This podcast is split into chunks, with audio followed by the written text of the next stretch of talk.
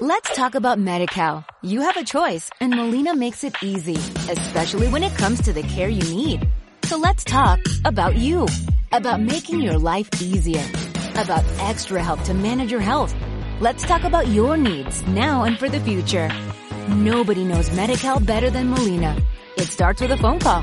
Call 866-420-5330 or visit meetmolinaca.com. Let's talk today.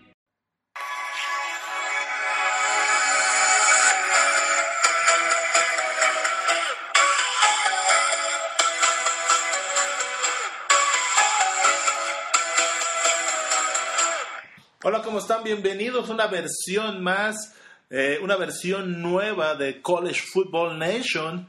Soy su anfitrión, Jair Ortiz, Jair Ortiz. Ante todo, muchísimas gracias por hacernos parte de tu día eh, al bajar este podcast para saberle las noticias de esta semana número 10. Estamos, se podría decir, en el último cuarto de la temporada 2015-2016 de la NCAA. ¿Y qué no ha pasado en esta semana? Si ustedes pensaban que esto se complicaba, se va a complicar aún más porque hubo muchos invictos, se podría decir cinco invictos que cayeron y siguen otros seis invictos vivos. Vamos a hablar del caso de Missouri, vamos, eh, qué pasó, eh, tanto de que hubo un acuerdo entre los jugadores para no tener actividades de fútbol y hasta no jugar, pero vamos a hablar un poco más de eso. Vamos a hablar, por supuesto, los ganadores y perdedores de la semana número 10. También vamos a hablar de los mejores 25 mejores equipos de la nación conforme al comité de los College Football eh, Playoff de la NCAA. Ya salió el segundo poll, ya lo tenemos, vamos a hablar de eso. También eh, vamos a hablar del por qué no debió haber sido touchdown el de Nebraska, que afectó y afectó de forma importante a los playoffs o a los polls, como estamos tomándolos. Eh, ¿Quién puede atrasar la última selección del comité de fútbol. Todo se puede trazar conforme a lo planeado y vamos a hablarlo. También vamos a decir eh, quiénes son los contendientes a los juegos de campeonato de conferencia, de las conferencias más importantes y el por qué, y sobre todo la tarea de la semana. Si ustedes creían que este fin de semana pasado, la semana número 10, hubo buenos juegos, créanme que esta semana hay seis juegos que están de llamar la atención, son demasiados, es el final de la temporada. Entonces, veamos. Pero como todo, como buen programa, iniciamos con los sonidos de la semana.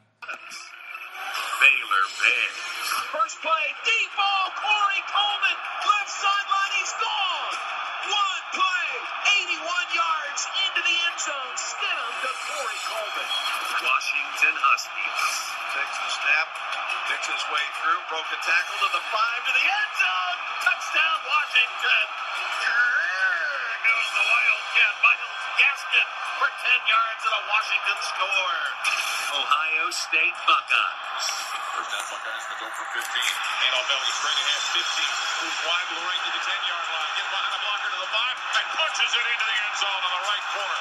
A 15-yard touchdown run by Ezekiel Elliott. Oregon Ducks. Vernon back to throw. Plenty of time again. Dumps a little short pass to Addison. 10. Sidestep one. man's Mansfield his feet. 5. He got to the pylon. He got there. Touchdown Oregon. Notre Dame fighting Irish. Kaiser takes a look. Long ball off the downfield. Here's Fuller. He catches it. He goes in. Touchdown Notre Dame on a phenomenal, which is now becoming ordinary play from Kaiser to Fuller. Florida Gators. 43-yard kick just inside the left hash to the north uprights to give the Gators the lead. The snap, the good one, the set down, the kick is up. On the way. It is good!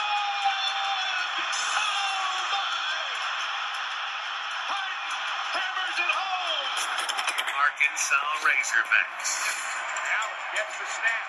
At all kinds of time, he's going to fire to the sideline, complete to Henry, but Hunter well shy of the first down. He's got a lateral and back. Ball's on the ground, picked up by Collins.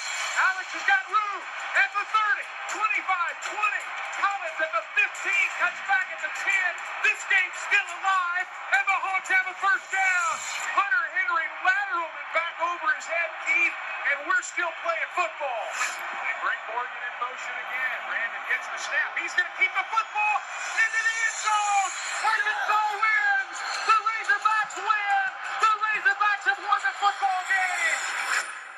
¿Cómo escucharon los sonidos de la semana? ¡Wow! Hubo movimientos y momentos importantes esta semana en el fútbol americano colegial. Y, y empezamos con la tendencia de quiénes son los ganadores y perdedores de esta semana número 10. Los perdedores somos los aficionados por las malas decisiones arbitrales y por el deficiente análisis de la repetición instantánea.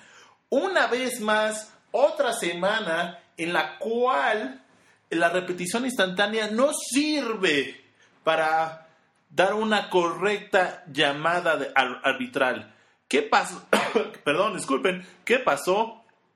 Pasó que en el juego de Nebraska contra Michigan State, faltando menos de 20 segundos, hubo una clara invasión en el terreno de juego por un receptor de Nebraska, el cual completó el pase de anotación y con el cual dejaron en el terreno de juego a los espartanos de Michigan State. Con eso le quitaron el invicto.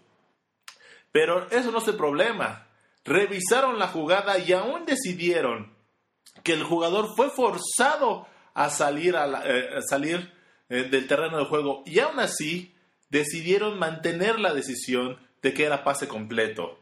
Esto realmente fue lo peor, el acabose, donde se ve en ningún momento el corner de Michigan State forza al receptor de Nebraska a salir, porque en primer lugar le está dando la espalda y está tratando de ver el balón, y segundo, el jugador de Nebraska sale por su propio pie o su propia voluntad. Entonces la regla dice, jugador que sale no puede ser el primero que toque el balón. Y esto fue lo que pasó.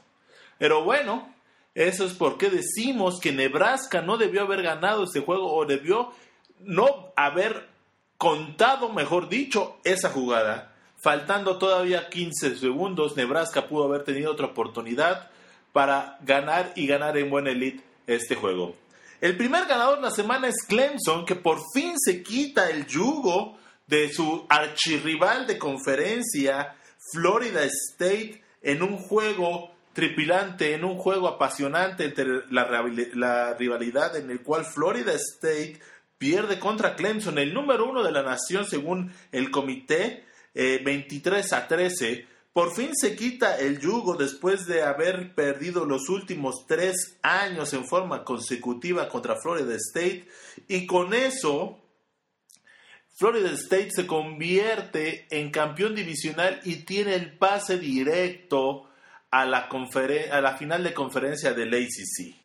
El siguiente ganador, pues es North Carolina. Seguimos en la conferencia del ACC, que se despachó con la cuchara grande contra la Universidad de Duke de- aún con un marcador de 66 a 31 y toma posesión absoluta de la otra conferencia del ACC, pero aún no gana el boleto. Más adelante nos vamos a sentar con calma para entender cuáles son las combinaciones y más mejor dicho, cuál es el calendario de los próximos juegos de los contendientes a la final de conferencia. Creemos que el siguiente es el gran perdedor de la semana por muchas situaciones. LSU perdió en un juego el clásico de la SEC contra su archirrival Alabama por un marcador de 30-16, pero eso no es lo peor. Eh, es de que Fournette, su corredor estelar, el corredor que podría ganar el Heisman este año, nada más pudo obtener 31 yardas en 19 acarreos, promediando .72 yardas por acarreo. Esto no lo va a ver nada bien el comité del trofeo Heisman y le puede costar la competencia. El siguiente ganador es Alabama. Oh, Dios mío. O mejor dicho, no es Alabama. Bueno, sí es Alabama, pero también el comité de los playoffs. Que otra vez por segundo año consecutivo no se equivocaron en mencionar quién debería de estar en, el número, en, en los playoffs. Y ahora Alabama con esta victoria toma posición del número uno de su conferencia. Bueno, no de conferencia, sino de su división en la conferencia SEC. El siguiente ganador es el receptor abierto Willie Fournier de la Universidad de Notre Dame tras haber derrotado a estos irlandeses peleadores a la Universidad de Pittsburgh de 42 a 30.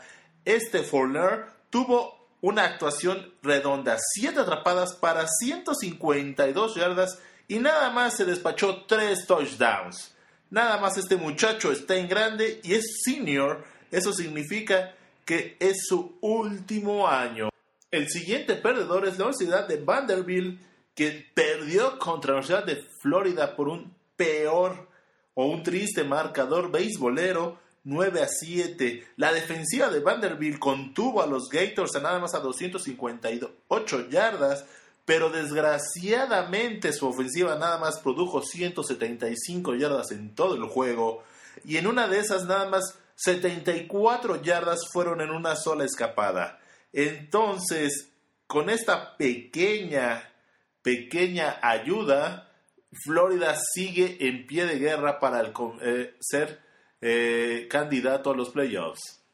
Ahora sí, adiós a TCU de cualquier esperanza de poder llegar a los playoffs este año después de haber sido derrotados de una forma contundente por la Universidad de Oklahoma State por un marcador de 49-27 fueron apabullados desde un principio a un final. TCU que se estaba catalogando y estaba 100% metido en los playoffs, eh, con esto ve perdidas sus esperanzas absolutas de llegar a los playoffs. Tiene que haber una combinación de resultados para ver si se logran colar.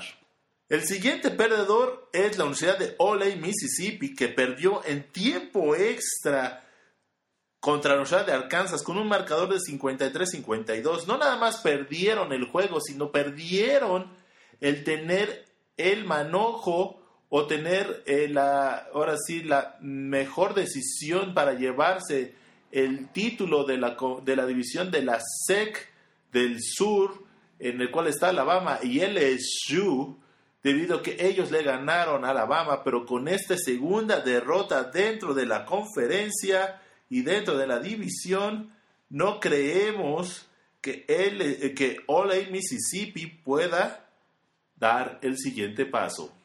Y el último perdedor de la semana fueron los Tigres de Memphis que cayeron contra la Naval por un marcador de 45-20. Los Tigres de Memphis se la había considerado si seguía invicto, podría generar controversia para los playoffs, pero después de esta derrota, lo dudamos. Eh, cayeron de primer, ahora sí, primer eh, lugar de su división en la conferencia AAC, cayeron al tercer puesto y más adelante podremos hablar de cuáles son los juegos que vienen y los resultados que se necesitan para nada más llegar a la final de la conferencia.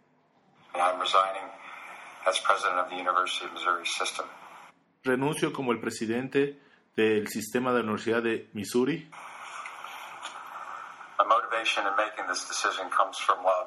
La motivación o el por qué tomo esta decisión viene de el amor.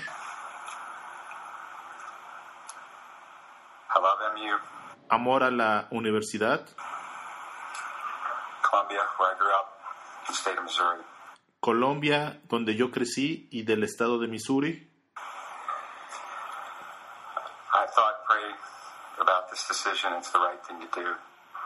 Yo pienso que esta es la mejor decisión. Bueno, como escucharon esta pequeña declaración del rector o presidente de la Universidad de, Missouri, Tim Wolf, anunciando su eh, renuncia de la Universidad de Missouri, pero ¿Qué pasó exactamente? Tal vez mucha gente no lo sabe. Este domingo pasado, 30 jugadores exactamente de la Universidad de Missouri todos afroamericanos se unieron y decidieron no tener más actividades de fútbol. ¿Esto qué quiere decir? Que habían suspendido y habían propuesto el no entrenar más, el no jugar este fin de semana contra Brigham eh, si no era sustituido o el presidente eh, de la universidad dejaba el puesto. ¿Y era por qué? es la razón de esta unificación de los jugadores. Esto se debido a temas raciales mm, o de acoso racial dentro de la universidad.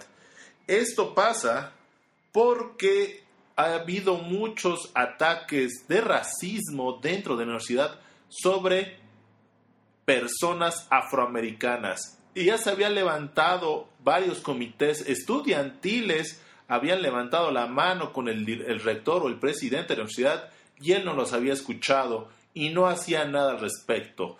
El último, eh, ahora sí, lo último que pasó fue el fin de semana pasado, en el cual en uno de los dormitorios de uno de los muchachos afroamericanos encontraron orines, yeses o excremento y, y otras eh, y una carta muy agresiva hacia los que dormían en esa habitación.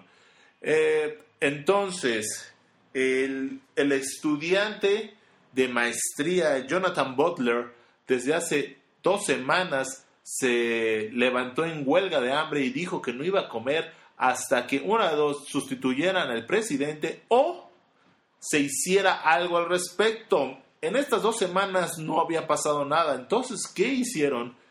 Jonathan Butler fue con el equipo de fútbol, expresó lo que estaba pasando, más que nada, ellos también ya sabían qué estaba pasando, eh, y unificaron fuerzas en el cual diciendo, ¿saben qué? Hasta aquí es el punto.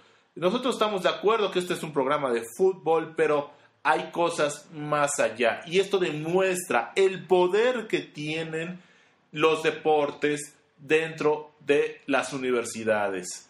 Y más sobre en Estados Unidos. Que estos eh, jugadores son como celebridades, tienen una fuerza mediática importante. ¿Por qué? Se podría decir que todo el Estados Unidos se enteró de lo que estaba pasando en Missouri nada más porque estos 30 jugadores decidieron no entrenar y decidieron que no iban a volver a jugar en el resto de la temporada si no pasaba lo que estaban demandando. Entonces, si se ve el poder mediático que tiene el equipo y lo más que nada la unificación de jugadores es impresionante. Eh, y más que nada, vamos a hacer o vamos a comentar qué pasaría si Missouri no jugara los siguientes tres o cuatro juegos que restaban. Iba a hacer eh, que la universidad perdiera un millón de dólares por cada juego. Entonces, el presidente o el rector se vio obligado a renunciar por la parte de, económica y que iba a afectar a la universidad. Entonces, eh, pues no tuvo de otra que bajarse del barco.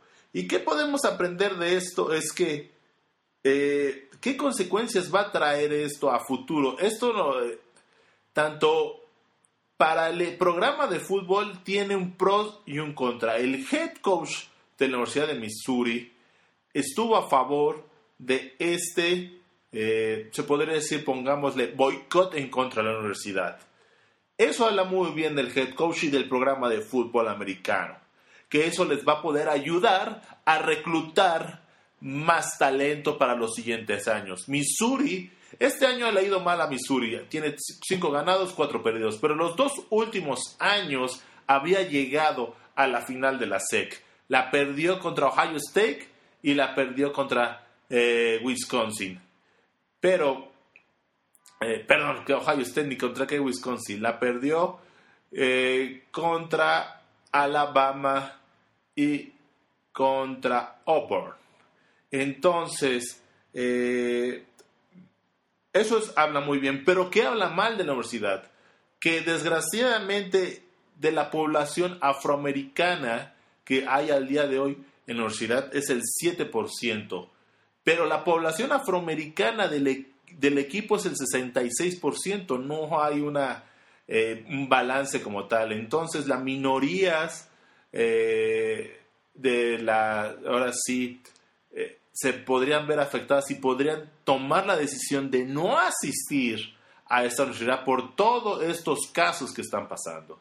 Entonces, esto es un pequeño resumen de lo que ha pasado en nuestros últimos días, dado que eh, esto no es el primer caso que pasa dentro de un equipo de fútbol americano colegial. En los 60 y 70 había universidades que se unificaban, pero no se unificaban en contra del rector, sino se unificaban contra el director atlético en el cual no estaban de acuerdo en poder eh, seguir eh, desempeñando sus funciones.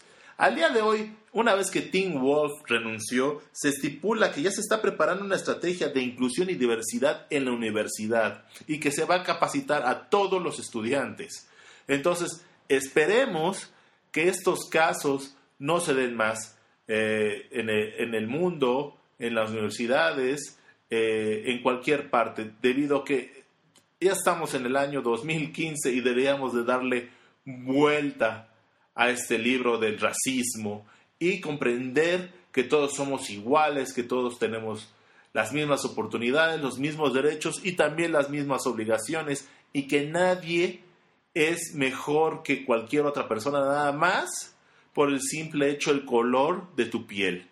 Entonces, eh, nosotros estamos en contra del racismo en este programa, de cualquier tipo también de ofensa o ataque a las personas o a las minorías o personas que no tengan el mismo color de piel, credo o creencias, ¿no? Ante todo, está muy mal eso y damos un mensaje a todos los que escuchan este podcast que sean eh, personas de bien y que sean inclusivas y sean tolerantes sobre todo, porque esto es falta de tolerancia a personas distintas y lo más seguro es que sea miedo. Pero bueno, ese es otro tema que no nos vamos a meter. Estamos hablando de este podcast de fútbol americano y vamos a hablar de los, lo que sigue.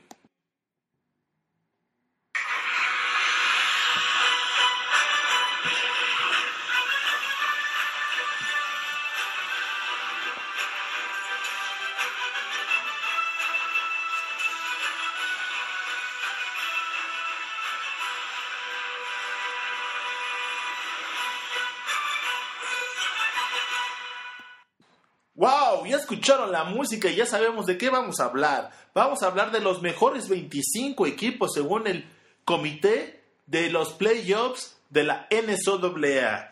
Y vamos a empezar por, los, por el número uno. Sigue siendo Clemson después de haber derrotado a su archirrival Florida State y es campeón de su división. El número dos es Alabama. Después de haber derrotado a LSU de una forma contundente, los, eh, los miembros del comité no se equivocaron con mencionar lo número 4 la semana pasada y le pegó al número 2 LSU. El número 3, el que cayó, es Ohio State, debido a que tuvo muy mal juego contra la Universidad de Minnesota. Y después el que dio el brinco de calidad fue Notre Dame porque le ganó a la Universidad de Pittsburgh. El número 5 es el, el, el impacto más fuerte, es la Universidad de Iowa que sigue invicto en el, ahora sí, en los 10 grandes. Y el número 6 es la Universidad de Baylor.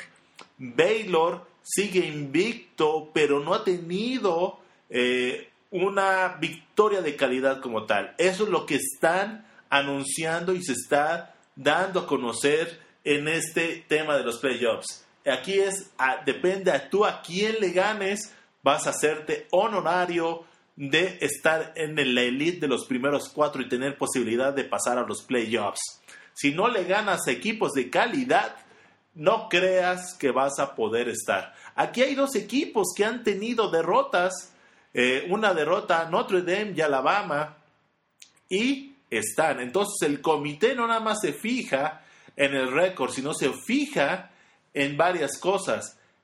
Si han jugado consistentemente en el transcurso del año, contra quién han jugado, han sido eh, equipos de calidad, han sido equipos sembrados. En este caso, le puedo decir que Iowa tiene dos juegos contra equipos de mejores de 20, eh, que estaban, nominados en los 25 eh, eh, mejores equipos de acuerdo a la prensa asociada y les ganó, y les ganó de visitante. también, si llegas a tener una derrota, ¿contra quién perdiste? ¿Sí? Pero bueno, sigamos la lista. En el número 7 es Stanford que suena muy candidato muy fuerte a poderse colar si alguna de estas dos universidades o tres universidades se te tambalea y tiene una derrota. El otro que también puede colarse es la Universidad de Oklahoma State. Esos son los ocho mejores equipos que se pueden mencionar. Los que ya tal vez no tengan tantas posibilidades, o mejor dicho, dependen de otros resultados y no dependen de ellos mismos. Es LSU como el número, 10, 9, número 9, Utah como número 10, Florida cayó un paso de 10 a 11 por su peor resultado que tuvo contra la Universidad de Vanderbilt. Aquí es donde también nos damos cuenta el criterio del comité en el cual ve todos los juegos, en el cual ve los resultados y contra quién es. Florida apenas le ganó la Universidad de Vanderbilt con un resultado de 9-7 y castiga a la Universidad de Florida descendiéndolos un puesto. El número 12 es Oklahoma, el número 13 es Michigan, el número 14 es, perdón, el número 13 es Michigan State, 14 Michigan, 15 TCU, Florida State 16, Mississippi State 17, Northwestern 18, US, eh, UCLA 19, la Naval, el número 20. Este es el único equipo que puede atrasar todo. La Naval sí sigue ganando y gana la conferencia del ACC. El comité de los playoffs se va a tener que esperar hasta diciembre 12 para decir cuáles son los mejores cuatro equipos. ¿Por qué digo esto? Porque si sigue ganando y conforme al calendario que en un momento vamos a dar, eh, el de todos los equipos contendientes a, a, ser miembros de las finales de conferencia, eh, ustedes no sé si ustedes recuerdan, pero uno de los juegos clásicos es la naval contra la armada y ese se juega el fin de semana del 10 de diciembre. Ese es el último juego de la temporada. Esa semana también se anuncia quién es el ganador del trofeo Heisman. Entonces, si la Naval sigue ganando y sigue cosechando triunfos, toma importancia el juego clásico naval, eh, la, naval contra la Armada. En una de esas, y se puede colar la naval a los playoffs. Entonces, son, los, son las cosas que todavía pueden pasar. Si ustedes dicen la naval número 20, sí, la naval sigue estando contendiente porque la naval tendría cinco juegos más a comparación de otros equipos que podrían tener tres o cuatro si llegan a la final de conferencia. La Naval va a tener cinco juegos más y va a tener un juego más de, ahora sí, de oportunidad de mejorar ese standing que tiene al día de hoy. Pero bueno, esos son los mejores 20 equipos y una pequeña explicación de qué está considerando el comité de playoffs eh, para mencionar quiénes son los mejores cuatro y de ahí o los mejores 25 equipos de la nación.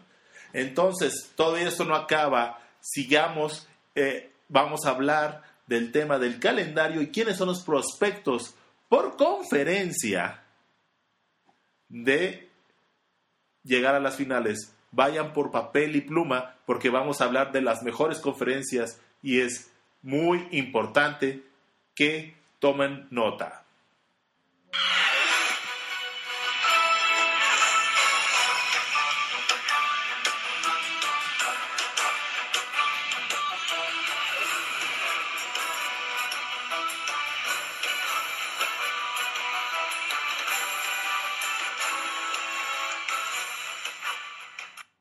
Espero que hayan ido por su papel y, y, lápiz porque lo que viene les va a interesar mucho quiénes son los prospectos a los campeonatos de conferencia y empezamos ya una vez. La conferencia del AAC, que es el American Athletic Conference, se divide en el este y oeste. En el este hay dos equipos nada más. Temple, que va invicto en la, en la división y en la conferencia. Es el número uno del este y se va a enfrentar contra la Universidad de, del sur de Florida en la siguiente semana. Después Memphis y termina contra Yukon. El número dos es la Universidad de Florida, South Florida, discúlpeme, con un récord de la división de 3-2. ¿Por qué menciono todavía esto? Porque la siguiente semana se enfrentan. Si la Universidad de Temple gana el siguiente juego, ya tiene pase directo a la final de la conferencia. Eh, y todavía tenemos que ver si, si la libra contra Memphis y contra Yukon. Si llegase a perder, todavía hay posibilidades matemáticas de que la Universidad de Florida se logre escapar, se logre eh, colar. En la conferencia o en la división del oeste hay tres equipos donde está muy peleada la, la, la, pelea por ese pase, donde el número uno es Houston con cinco ganados, cero perdidos, la Naval con cinco ganados, cero perdidos y Memphis con cuatro ganados, un perdido. Estos son el récord que estoy dando y que voy a dar son nada más de la conferencia, no a nivel overall o general. Entonces la Universidad de Houston se enfrenta ni más ni menos contra Memphis la siguiente semana, después contra Yukon y termina contra la Naval. Por eso lo que mencionamos hace poco, que si la Naval, que se sigue enfrentando contra MSU, TLSA, Houston, la Armada y el juego de la final de conferencia, son cinco juegos más. Nadie va a tener más de eso que, la, que la Naval. Y Memphis se enfrenta contra Houston, Temple y SMU. Memphis cierra el calendario muy fuerte. Entonces, si llega a colarse Memphis con combinación de resultados, aún puede llegar a la final de la conferencia. Ahora vámonos a la conferencia del ACC que se divide en Atlético y, Costal, en la donde el, el Atlético, ya el campeón de la división es Clemson, con 6 ganados, 0 perdidos, y sus siguientes tres juegos es contra Syracuse, Wake Forest de la conferencia y el juego de rivalidad contra South Carolina. Pero en la división de la Costal todo está todavía muy peleado, todavía todavía puede pasar. El número uno es North Carolina con 5 ganados, 0 perdidos. El número dos es Pittsburgh con 4 ganados, 1 perdido. Y Duke con 3 y 2. ¿Por qué menciono Duke? Porque estamos haciendo nombre de que si hace dos semanas le hubiesen valido la última jugada a Duke de que había hecho daño el jugador de Miami, ahorita estaría peleando más fuerte que nunca eh, la, el, el, pase a la final de la conferencia. Duke depende de muchos resultados, pero veamos a North Carolina contra quién se enfrenta los siguientes tres juegos. Se enfrenta contra Miami, juego difícil, Virginia Tech, otro juego difícil, y North Carolina State, el más tranquilo.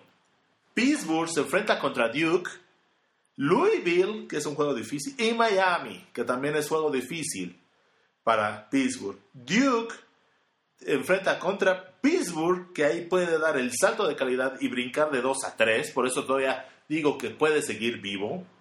Virginia y Wake Forest, que tienen récord perdedores. Entonces, no está tan perdida la, eh, la causa de la Universidad de Duke, depende de uno que otro resultado que Miami, Miami Virginia Tech hagan lo suyo contra North Carolina para poderse colar. Ahora, la siguiente conferencia es la 12, los 12 grandes, de Big 12, donde mencionamos a cuatro equipos. El número uno es North, eh, Oklahoma State, que tiene 6 ganados, 0 perdidos. El número 2 es Baylor, 5 ganados, 0, perdidos. El número 3 es Oklahoma, 5 ganados y 1 perdido. Y TCU, 5 ganados, 1 perdido. Los dos primeros sí pelean algo más, bueno, pelean o tienen, eh, estos cuatro, disculpen, tienen eh, los resultados eh, o el poder llegar a la final o ser campeón de la conferencia en las manos. No depende de tantos resultados. Oklahoma State, veamos contra quién se enfrenta. Contra Iowa State. Después le toca jugar contra Baylor, que ese podría ser duelo de invictos. Y termina en el clásico contra Oklahoma. Pero Baylor se enfrenta contra Oklahoma en la siguiente fin de semana. Oklahoma State, TCU y termina contra Texas. Creo que es el calendario más difícil de los cuatro. Si Baylor logra sacar estos cuatro juegos, es campeón sin problemas de la conferencia y sin problemas va a ser invitado a los playoffs. Tiene cuatro juegos, bueno, tres juegos de calidad y Texas, si es un, es por ser de rivalidad, puede, puede ser un plus.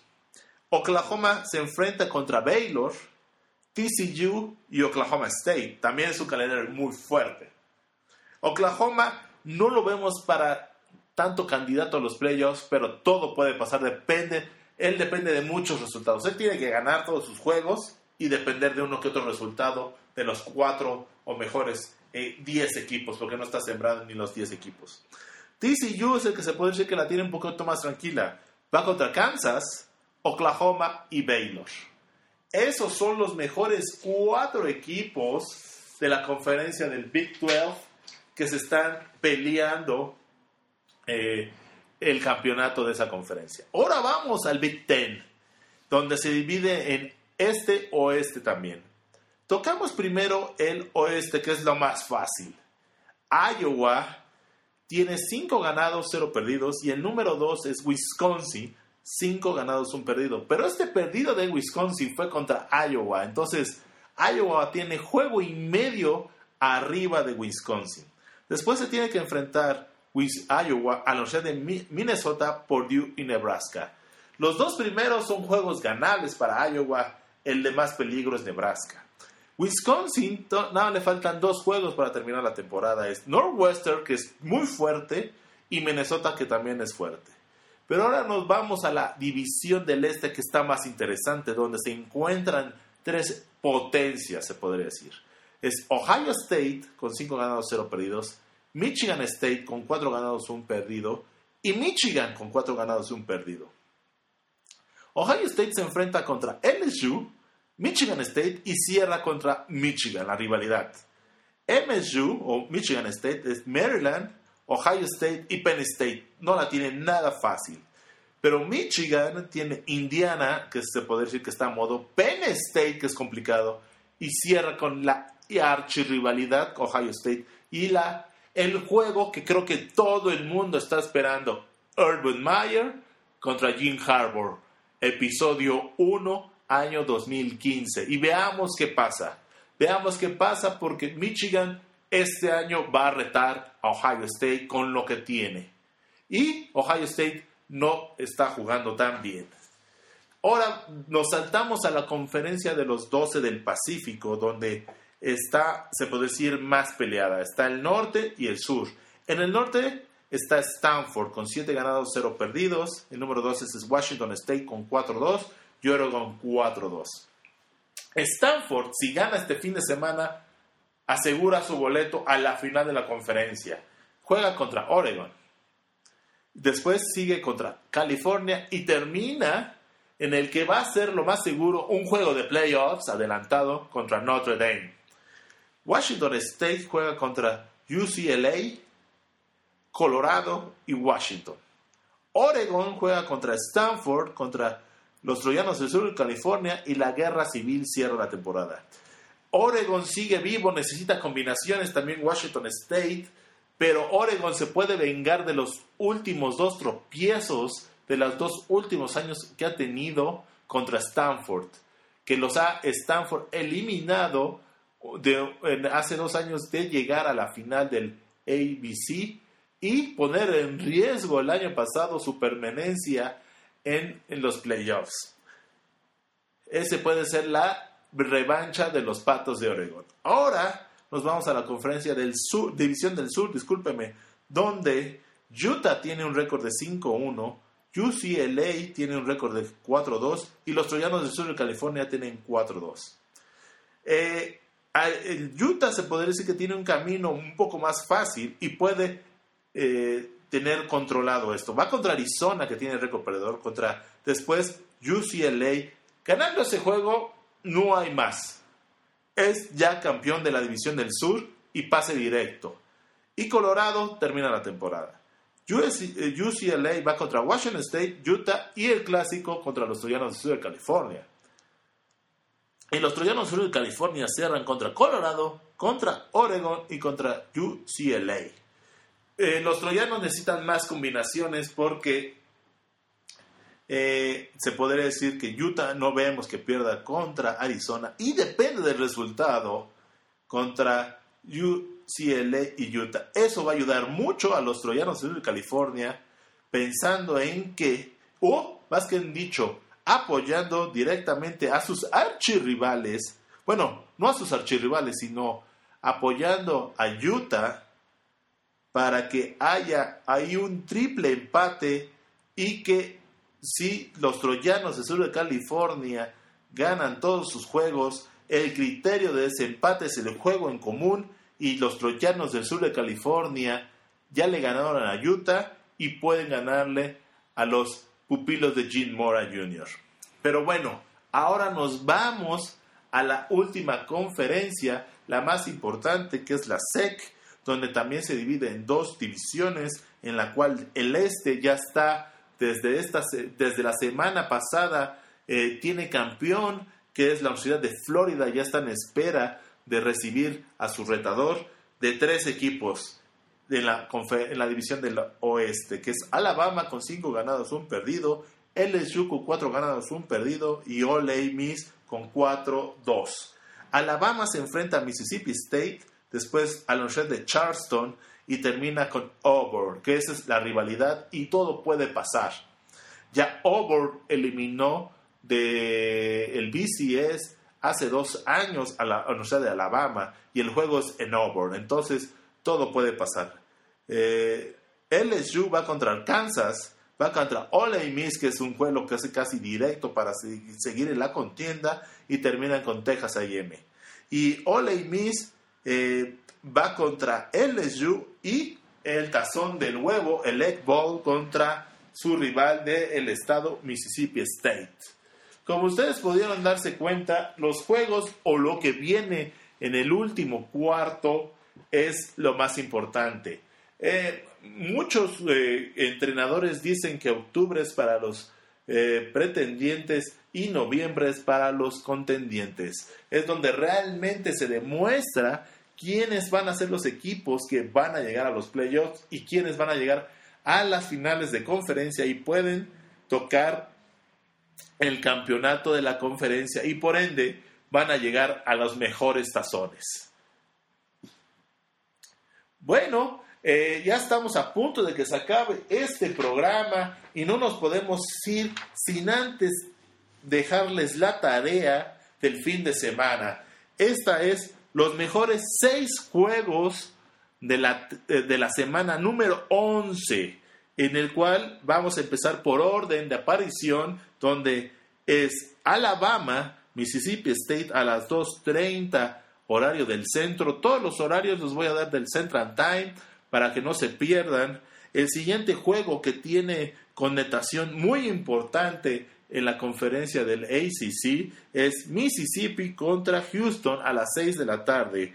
También de la conferencia del AC, AAC, perdón, es Temple contra el sur de Florida. El hora a las 6 de la tarde también.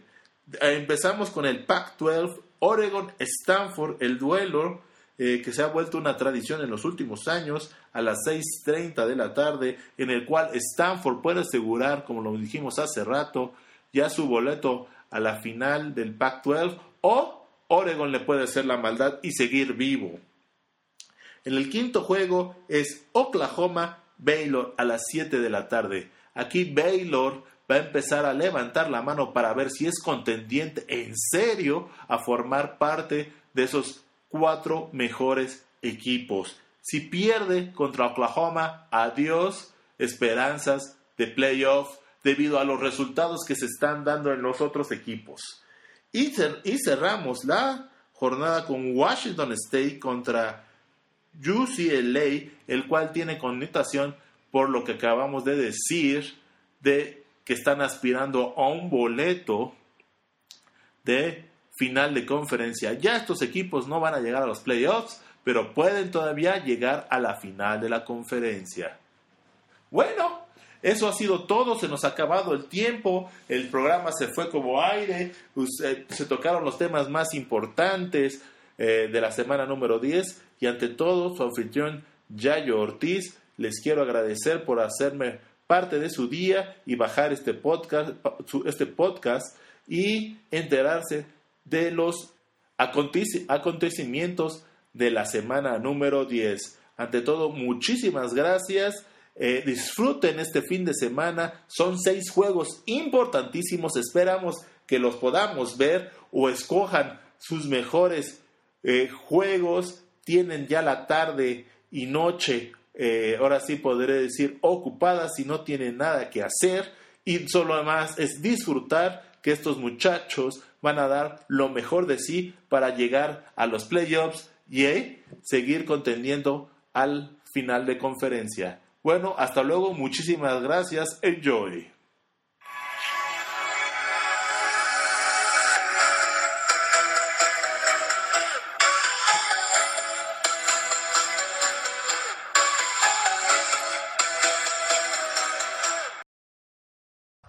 Talk about MediCal. You have a choice and Molina makes it easy, especially when it comes to the care you need. So let's talk about you, about making your life easier about extra help to manage your health. Let's talk about your needs now and for the future. Nobody knows Medi-Cal better than Molina. It starts with a phone call. Call 866-420-5330 or visit meetmolinaca.com. Let's talk today.